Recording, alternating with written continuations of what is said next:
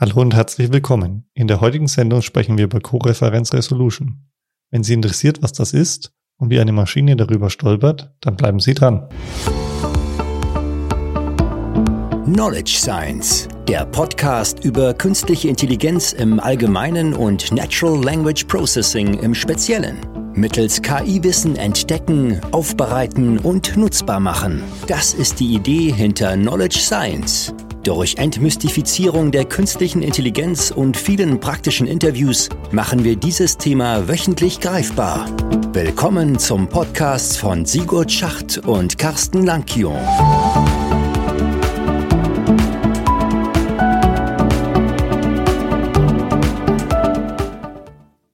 Hallo Carsten.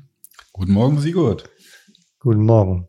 Heute wollen wir über Co-Referenz Resolution sprechen. So als logischer Schritt nach dem Entity Detection wollen wir jetzt im Endeffekt jetzt so hier reingucken. Und dann ist natürlich die Frage, was ist das Ganze? Was wollen wir damit erreichen? Und wo sind die Probleme für die Maschine an der Stelle? Genau, wollen wir vielleicht an der Ecke auch mal festhalten. Wir hatten, hatten ja quasi zur Informationsextraktion im ersten Schritt schon mal darüber gesprochen, wie wir Entitäten aus, aus Texten herausziehen können. So als, als Named Entity, als, als Oberbegriff es müssen nicht immer ein, echter Name sein, es kann auch einfach nur Fachbegriffe sein. Die wollen wir rausziehen. Und dann hatten wir schon festgestellt, dass ja jede Entität, die genannt wird, ne, nicht, nicht immer wirklich mit ihrem Begriff, mit ihrem Namen da steht, sondern dass es ja auch Beziehungen irgendwie untereinander gibt. Und das wollen wir heute mal hervorheben. Das ist ein Bereich, der ganz oft als, als Co-Referenz, Auflösung, Resolution bezeichnet wird aber eigentlich ein bisschen stiefmütterlich behandelt wird, meiner Meinung nach. Also es gibt nicht, längst nicht so viele Forschungsartikel dazu wie zu den anderen Themen. Ja, finde ich auch. Ähm, man merkt es einerseits an den Forschungsartikeln und andererseits natürlich auch an den implementierten Implementierungsbibliotheken. Das ist eigentlich, wenn man ja so ein bisschen recherchiert, viele der Themen, die wir diskutieren, sind ja von, von vielen auch schon implementiert worden und dann nochmal weiter optimiert worden und so weiter. Aber hier findet man dann eigentlich gerade mal ein oder zwei wirklich, ich sag mal, gewichtete ähm, Bibliotheken, die das Co-Referenz Resolution direkt durchführen. Ja. Und da merkt man das schon auch. Vielleicht. Ja, was ähm, Interessante ist, dass das ein sehr wichtiges Thema ist, weswegen wir, und ich denke mal, heute wollen wir erstmal einsteigen und mal über so, ein, so typische Co-Referenzen überhaupt reden, dass man mal eine Vorstellung hat, was das ist. Ich muss dazu sagen, immer aus Sicht eines äh, Informatikers von mir, eines BWLers von dir, also das heißt, die, die Sprachwissenschaftler können hinterher uns gerne auf die Füße steigen und sagen, was ihr erzählt, dass das stimmt alles gar nicht. Aber ich denke mal so als Laienverständnis wird das trotzdem ein, ein guter Überblick sein, um mal zu sehen, was erwartet uns da eigentlich an, an Problemen und warum sind die so wichtig. Ja, schön, dass du es äh, gesagt hast. Also wir werden heute in der Sendung sozusagen uns eine Einführung machen und dann in der nächsten Sendung werden wir dann auf die technische Sicht gehen und ähm, erläutern, wie man das sozusagen mit den unterschiedlichsten Verfahren angehen kann ähm, und ähm, ja, wie gut es momentan dann auch ist ja, an der Stelle. Ja. Steigen wir mal ein. Ja, was ist es denn und warum sozusagen brauchen wir das denn? Du hattest schon gesagt, das sind sozusagen Beziehungen, die irgendwo im Text vorhanden sind, die uns das Leben als, sag mal, NLP oder als Techniker im, im, im Sprachverarbeitung mit künstlicher Intelligenz einfach schwieriger machen. Ja? Ja, vielleicht müssen wir einmal überlegen, mal unabhängig von, von unserem technischen Ziel, dass wir das da rausziehen. Warum gibt es denn überhaupt solche, solche Co-Referenzen, Beziehungen in, in, in Dokumenten? Und so, mein Verständnis wäre erstmal, vielleicht kannst du das ja mal ergänzen, das ist ja so ein Prinzip, ja, man könnte sagen, so ein Rationalitätsprinzip. Das heißt, wir, wir nutzen ja Sprache zur Kommunikation und wollen die ja möglichst äh, auch, auch ähm, Effizienz gestalten. Das heißt, wir wollen nicht immer ähm, Wortgruppen, die wir nutzen, um, um Sachverhalte zu beschreiben, wiederholen. Ja, das wird ja irgendwann ein bisschen langwierig. Wenn wir, wenn wir wegen einen Namen nennen, was ist ich, Präsident Biden macht das und das und das und das und im nächsten Satz sagst du wieder Präsident Biden macht das und das, macht noch was anderes, sagst du ja irgendwann nur noch er. Also du bezeichnest ihn letztendlich mit, mit einem Pronomen und dadurch wird die Sprache kürzer. Und das hat man ja ganz, ganz oft. Man merkt das ja vielleicht auch, wenn, ähm, wenn ich habe das gesehen, wenn, wenn Kinder in der Grundschule oder äh, lernen, solche Wortarten lernen, äh, dann haben sie ja auch erstmal Schwierigkeiten, das zuzuordnen, worauf bezieht sich das eigentlich. Und das müssen wir jetzt hier eigentlich auch dem, dem äh, Algorithmus mitgeben. Und, und wenn, wenn Kinder sprechen lernen, ne, sagen sie, sagen wir mal, das Kind heißt Paul, dann sagt das ja vielleicht am Anfang auch nicht, ich habe Hunger, sondern Paul hat Hunger. Das muss ja erstmal lernen, dass man vielleicht auf sich als, als mit dem Pronomen ich bezeichnet. Ja, und wie du sagst, man muss es lernen und es wird ja auch einen dann sozusagen an, also vertiefend antrainiert. Ja, also dass man im Endeffekt bewusst bei Texten schreiben ähm, nicht immer wieder ähm, das Substantiv wiederholt, ja, sondern dass man wirklich hergeht und sagt, man benutzt Pronomen, um natürlich auch einen flüssigeren Text zu haben, um das Ganze einfach schöner zu gestalten, wenn man das so nennen möchte. Ja. Aber dann haben wir ja schon ein ganz typisches Muster. Ähm, und, und wenn ich mich recht erinnere, ähm, bezeichnen wir das als äh, ja, Anapher, also jetzt nicht im Sprachmittel, dass ich, dass ich quasi ein und dasselbe Wort als, als äh, Sprachmittel immer wiederhole, sondern dass ich ähm, einfach in einer späteren Nennung mit, mit insbesondere mit dem Pronomen mich darauf beziehe, auf eine, auf einen Sachverhalt, den ich vorher explizit genannt habe. Ja, absolut richtig. Vielleicht nochmal einen kleinen Schritt zurück. Ähm, wenn wir nochmal die letzten Sendungen uns überlegen, über was wir gesprochen haben, praktisch, wenn wir über die Sprachverarbeitung reden, dann sind wir immer dahergegangen und haben gesagt, wir müssen den Text irgendwo in Vektoren, in Zahlen tokenisieren, überführen und so weiter. Ähm, und das ist auch so ein bisschen das Problem, was wir haben. Wir verarbeiten ja praktisch mit der Maschine nicht den Text in Gänze, sondern wir zerschneiden ihn ja in kleine Fragmente, wie zum Beispiel die Sätze.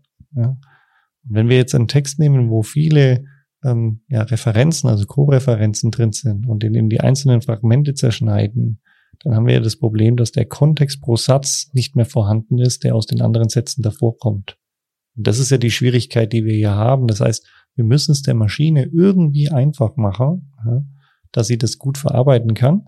Und das funktioniert halt leider, indem wir durch diese Referenzierungen auflösen, indem wir sie wieder, so wie wir es eigentlich nicht in der Schule gelernt haben, ja, ähm, durch den eigentlichen, äh, durch das eigentliche Substantiv wieder ersetzen, sozusagen. Ja. Genau, ich glaube, das größte Problem in, in, unserer Anwendung ergibt sich, genau wie du gesagt hast, darin, dass, dass wenn wir die Sätze auseinanderreißen, dass wir denn diesen, diesen Kontext ja, ja nicht mehr haben und nicht mehr verstehen können, was damit eigentlich gemeint war.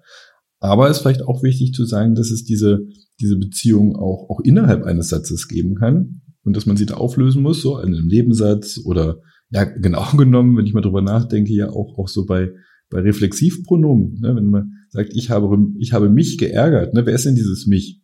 Ähm, dann müsste man ja auch, auch, auch sagen, Carsten hat sich geärgert. Kann man gar nicht so gut auflösen, aber man muss da trotzdem ja verstehen, wer sich da eigentlich geärgert hat. Also ja, insofern gibt es dieses Problem innerhalb von Sätzen. Für uns besonders wichtig, die, dieses Auflösen aus über verschiedene Sätze hinaus. Und dann kann man natürlich auch drüber nachdenken, da was, was wir eigentlich am Ende wollen, ist ja der Bezug zu real existierenden Entitäten, die wir irgendwo in, in, in unseren Beschreibungen und Dokumenten hier abbilden wollen. Das ist jetzt nicht unbedingt das Ziel jedes Sprachwissenschaftlers. Da geht es vielleicht erstmal nur um den Text selbst. Wir beziehen, wir stellen ja immer Referenzen am Ende zu real existierenden Objekten her. Und am Ende interessiert uns ja, ob irgendwo an einen, in einem Text auf dieselbe Entität sich bezogen wird oder auch nicht. Ja, richtig. Also man muss sehen, es gibt unterschiedliche Arten, wie du es jetzt schon eingeführt hast. Wir haben einmal die Beziehungsreihenfolge, die eine Relevanz hat. Also praktisch befindet sich die Referenz vor dem eigentlichen Substantiv oder nach dem. Ja, also das ähm, ist ja die Unterscheidung in ähm, Antizidenten ähm, und Anaphern oder dann in Katapher und Postzidenten.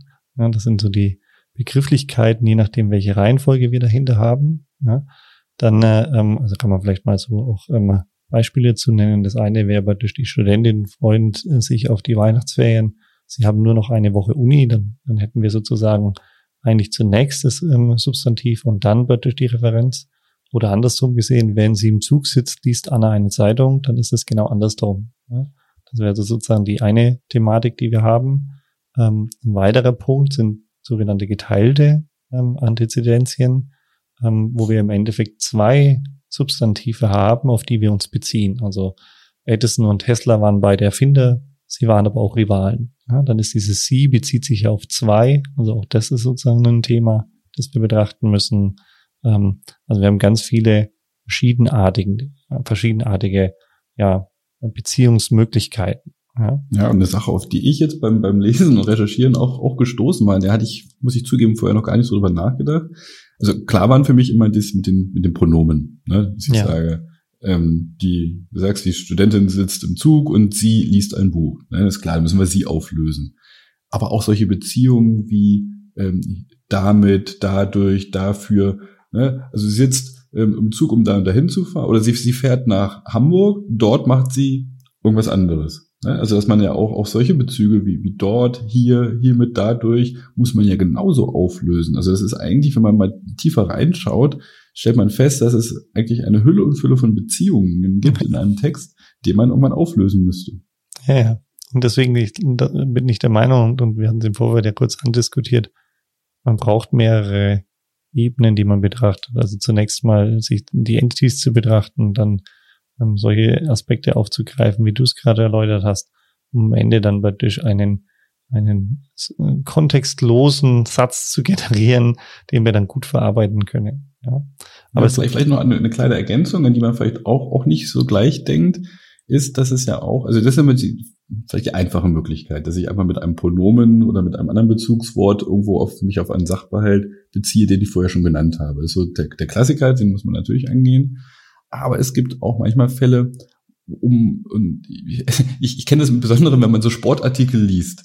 Da fällt es mir immer besonders auf. Er liest halt irgendwo in Stadt, hier die, keine Ahnung, Fußballverein aus der und der Stadt macht das und das und dann möchte man im nächsten Satz ja nicht schon wieder diesen Verein nennen und dann steht da dann auf da die, was weiß ich, die äh, Domstädter oder die sonst irgendwie. Dann versucht man irgendwie kunstvoll diese Stadt irgendwie ähm, zu, zu umschreiben, indem man halt irgendwo, ne, was weiß ich, die die Breisgauer oder die sonst irgendwo Stadt Freiburg. Und dann, dann ist es klar, ähm, das bezieht sich auf diesen Verein und es war irgendwie so ein kunstvoller Versuch, nur diesen, diesen Begriff nicht nochmal zu nennen, damit man nicht diese Wiederholung hat, aber es auch eindeutig zu gestalten, weil man nur sagt, er, der Verein, denn es ist nicht eindeutig, weil es hätte ja auch der Gegner sein können. Und das ist nämlich das Interessante, dass man für, für solche Auflösungen oftmals Hintergrundwissen braucht.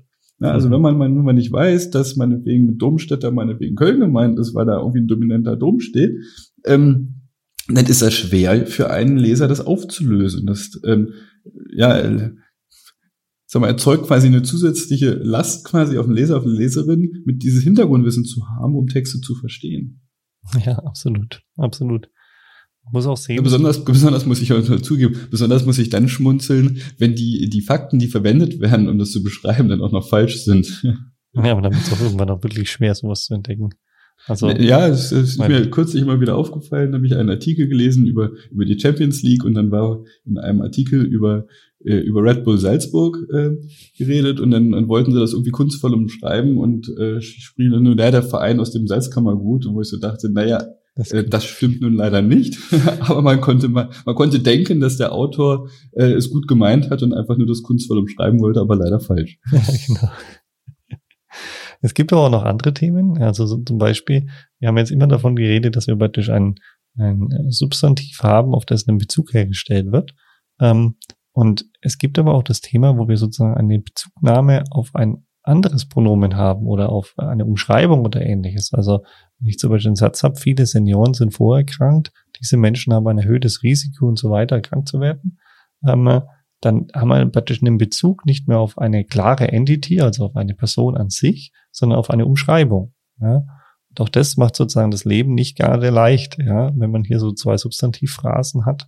Ja, ähm, aber das ist doch ein, weiß ich, wie ein anderes Beispiel dafür, dass ich sage, hier der Verein XY und dann sagst du hinterher die, die, ähm, ne, was ich, Rheinländer, Domstädter oder sonst irgendwie. Es ist eine, eine andere Form von Umschreibung, ja, aber ganz, ganz guter Punkt. Sowas müssen wir halt irgendwie erkennen.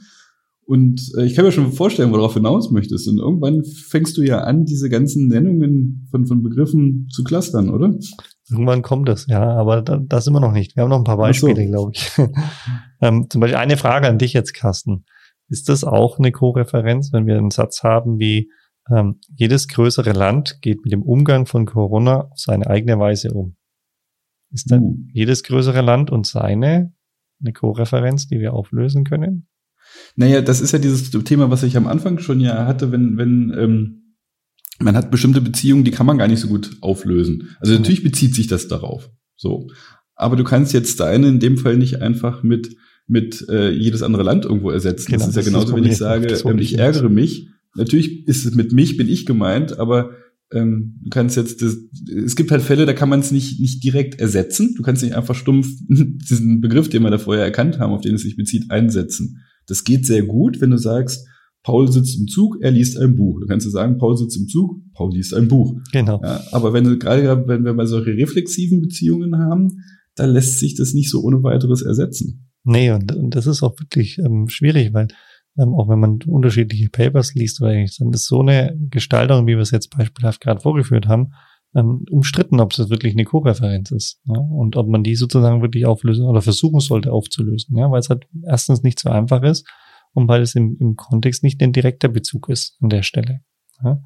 Ja, vielleicht, vielleicht muss man solche reflexiven Beziehungen auch gar nicht auflösen, sondern das ist einfach der Teil der, der weiteren Verarbeitung. Ne? Wir werden ja sehen, äh, später müssen wir ja, wir bleiben ja nicht da stehen mit der Named Entity Recognition, der Co-Reference Resolution, sondern wir wollen ja dann Beziehungen noch zwischen verschiedenen Entitäten und, und Sachverhalten irgendwo rauslösen. Und vielleicht sind das dann Aspekte, die eher später dann noch mal äh, Bedeutung erlangen. In ja. der Art und Weise, was diese Entitäten eigentlich machen oder was wir daher Informationen herausziehen.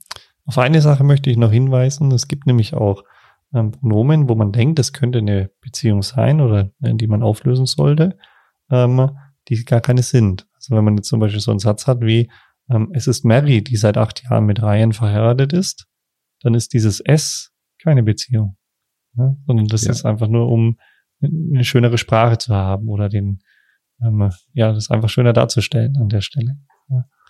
Das ist natürlich nicht ganz so einfach, weil der eigentliche Satz wäre natürlich, Mary ist seit acht Jahren mit Ryan verheiratet. Und damit haben wir überhaupt kein Problem eigentlich. Aber dieses zu erkennen, dass dieses S keins ist, ist natürlich bei, gerade bei diesen Wörtern, die auch nicht, nicht riesig sind, gar nicht ja, so einfach. Das ist, das ist ja das, was man in der Fachwelt so als, äh, wahrscheinlich als diese, diese pleonastisches S, ne, bekannt ist. Also einfach so ein, so ein überschüssiges, äh, Verwendung, das ist eigentlich, ja, man nutzt es in der Sprache oft, aber man, man braucht es eigentlich nicht. Man könnte es auch, auch knapper formulieren. Und ich, glaube, was viele Ansätze machen, ist, die versuchen zu erkennen, ob irgendwas einfach nur so, ein, so, ein, so eine äh, typische Formulierung ist ähm, und die dann einfach entfernen vorher.